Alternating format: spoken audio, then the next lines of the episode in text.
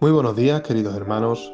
En el día de hoy quisiera contaros la historia de cómo una ciudad bien fortificada fue conquistada y a la misma vez invadida.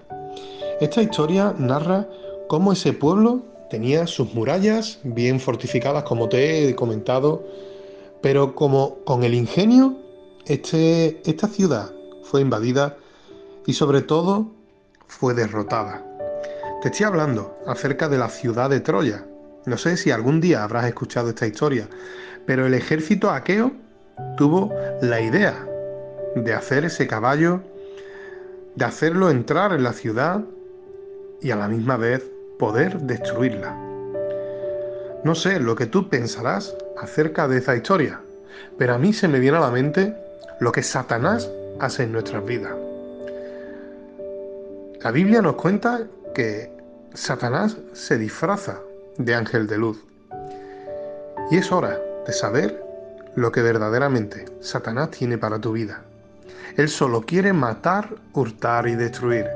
Así como esta ciudad fue fortificada, pero destruida, a veces pensamos que estamos bien en el espíritu, pero que nos vienen pruebas y a mitad de las pruebas caemos. Es hora de leer la palabra, de meditar en ella, de escudriñarla, de vivirla y sobre todo, de no hacernos el fuerte sin estar en el Espíritu. Dios es bueno y Dios sabe de nuestra necesidad, pero tenemos que ser inteligentes ante el acoso de Satanás. Él siempre va a buscar las mañas y las formas de cómo destruir nuestras vidas.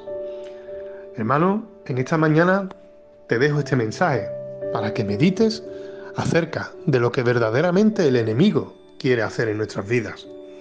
Es hora de buscar más el rostro de Dios, el rostro de Jesús, aquel que vino a libertar nuestros corazones, aquel que vino a hacernos libres y libres de toda cadena, de toda atadura y sobre todo a derrotar al enemigo, en la cruz del Calvario. Que la sangre de Jesús no sea en vano en el día de hoy para tu vida y medita acerca de cómo estamos delante de Dios.